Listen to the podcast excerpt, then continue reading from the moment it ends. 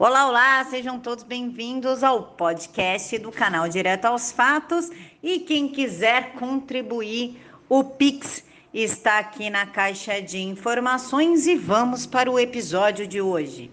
E aí, pessoal, bom dia, boa segunda-feira. Que Deus abençoe a segunda-feira de vocês e a semana com muita paz e vitória. Como é que foi o final de semana de vocês? Eu tenho certeza que foi feliz com a motociata do presidente Bolsonaro, porque a esquerda passou o final de semana inteira chorando por causa dessa motociata. Inclusive, Felipe Neto soltou ali uma fake news. Marquei a, a agência aos fatos, né? Essas agências de fact-checking mas parece que não adiantou, não colocar um carimbinho de fake news nele. Mas fazer o quê? O que importa é que a gente sabe que foi da hora, que foi gigante, que parou São Paulo e parece que chegou a rodar 40 milhões de reais aqui em São Paulo para ajudar nos cofres paulistas. Espero que João Dória não fique de olho neste dinheiro. E claro que a esquerda ficou tão puta, tão puta, a ponto do Lula ofender Lula sobre motociata, Bolsonaro junta milicianos e parece provocação. Quer dizer então que os motociclistas são milicianos, senhor Lula? O senhor está confundindo os trabalhadores desse país com a sua corja.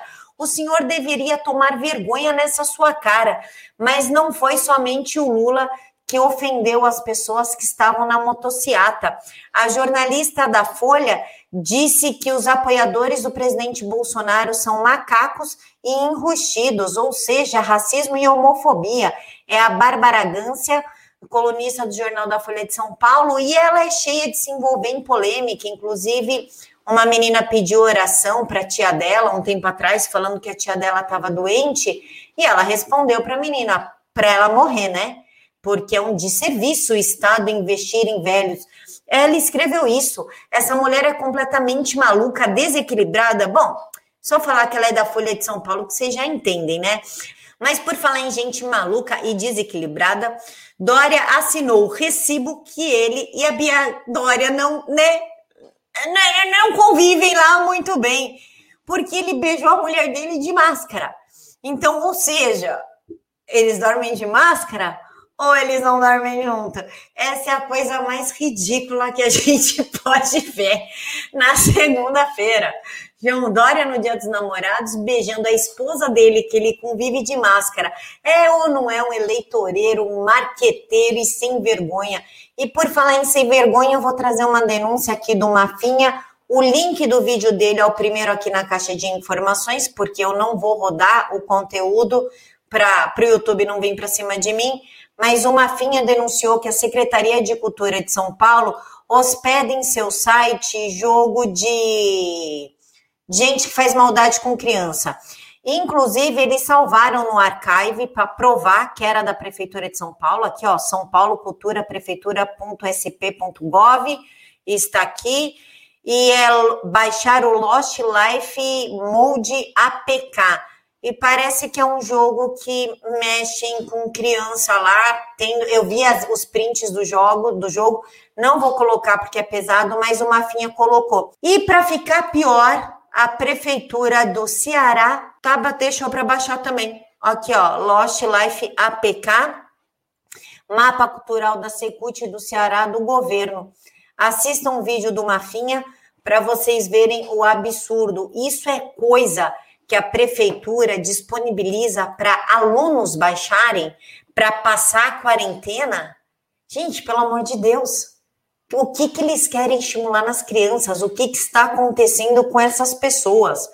E por falar em gente estranha, a gente tem que falar em Barroso, porque a notícia que o Igor deu é, no mínimo, bizarra, é interferência nos poderes. Contra voto impresso, Barroso busca caciques do centrão e da oposição. Só nas, só nas últimas duas semanas, o presidente do Tribunal Superior Eleitoral conversou com presidentes e lideranças de mais dez partidos. Pelo amor de Deus, Barroso, que medo que você tem do voto impresso auditável. Por quê?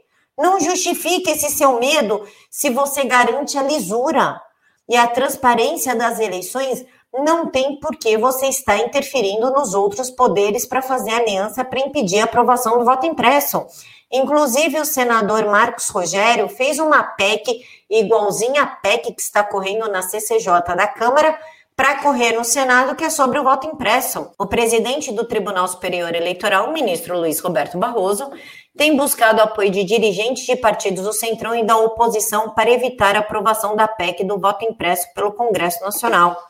Sinto muito, Barroso, respeito você como ministro, né, como iluministro, nem sou idiota de desrespeitar na atual conjuntura. Mas qual é o seu medo? Por que você está tão incomodado a ponto de fazer articulação política. Você é um ministro do judiciário. Por que, que você está fazendo articulação política? O que tem a esconder caso o voto impresso vigore? Por exemplo, como pessoas como Renan Calheiros são eleitas? Pode ser isso o seu medo? Polícia Federal investiga mais um, supo, mais um suspeito de pagar propinas a Renan Calheiros.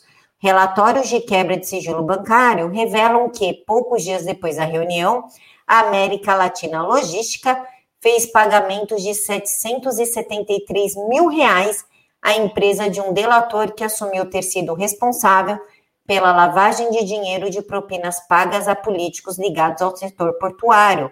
E entre eles está o Renan Calheiros, segundo a Cruzoé, noticiado pelo Tribuna de Notícias. É esse o medo de vocês? É, é descobrir como pessoas como Renan Calheiros, Randolph Rodrigues, Otto Alencar, Omar Aziz, Gleisi Hoffmann, Maria do Rosário conseguem ser eleitos sendo rechaçados pela população, não podem nem sair nas ruas sem segurança? Pode ser isso o medo de vocês. E para a gente finalizar, vamos falar, a gente já falou do ódio do bem da Bárbara Gância, vamos falar da aglomeração do bem feita pelo Lula. Todo mundo de máscara, ok, vocês estão vendo o distanciamento social aqui? Bom, eu não tô, mas pode, porque essa é a aglomeração do bem.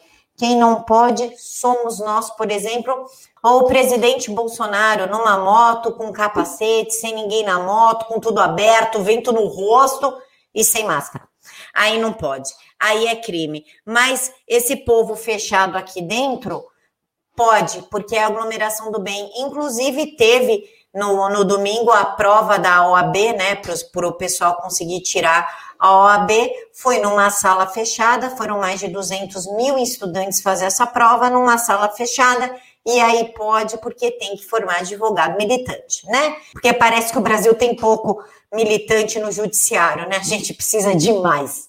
Então, a OAB promoveu aí a aglomeração, enquanto busca o relatório da CPI da pandemia para denunciar o presidente na, nas cortes internacionais por genocídio. É, no mínimo, absurdo o que a gente está vendo, né? Bem-vindo ao Brasil, o país que se jogar tenda vira cerco, se cercar vira hospício. Fiquem todos com Deus, eu encontro vocês aqui ao meio-dia. Um beijo no coração de todos.